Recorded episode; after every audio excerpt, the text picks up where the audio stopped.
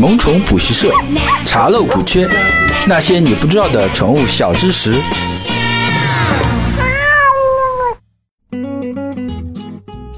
Hello，各位好，这里是萌宠补习社，我是万万两。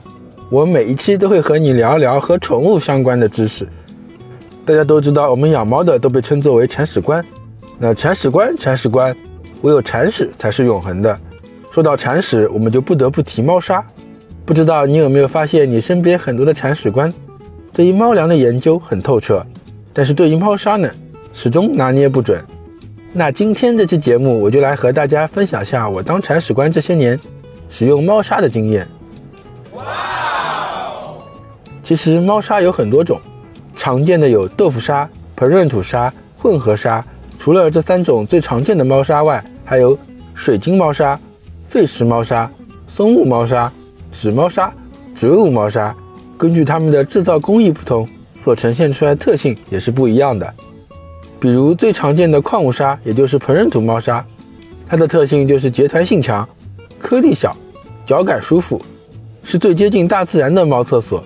但是缺点就是粉尘大，容易带出。那豆腐砂呢？重量较轻，环保，可以直接冲厕所。缺点就是脚感没有膨润土那么好，消耗快，而且在高温潮湿的环境下容易失去功能，并且滋生细菌。所以没有一款猫砂是绝对完美的。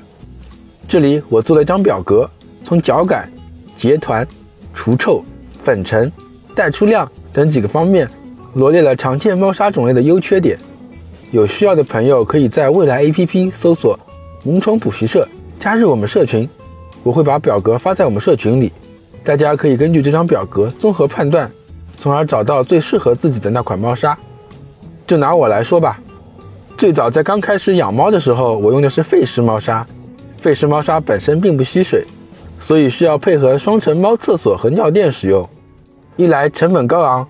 二来换尿垫时候那个气味真的很酸爽，再加上废石猫砂脚感比较重，别人家的猫我不知道，反正我家的猫拉了那个砂之后是不会埋的，所以拉完那个香气真的不言而喻啊！在那不言而喻的香味霸占我家没多久，我就选择了换膨润土猫砂。一开始我以为膨润土猫砂只分为原矿砂和粘合砂，后来这两年对猫砂有了逐渐的了解，我才知道。还分为钠基膨润土猫砂和钙基膨润土猫砂，这两者我在日常使用下来，并没有发现有什么特别的区别。但是从实验室测的数据来说，钠基膨润土猫砂的吸水速率相对慢一点，但是吸水量比较大；那钙基膨润土猫砂则是吸水速度快，但是吸水量就小了。说回我用膨润土猫砂的经历，在用了一段时间膨润土猫砂，我就发现我家的地板、沙发、地毯。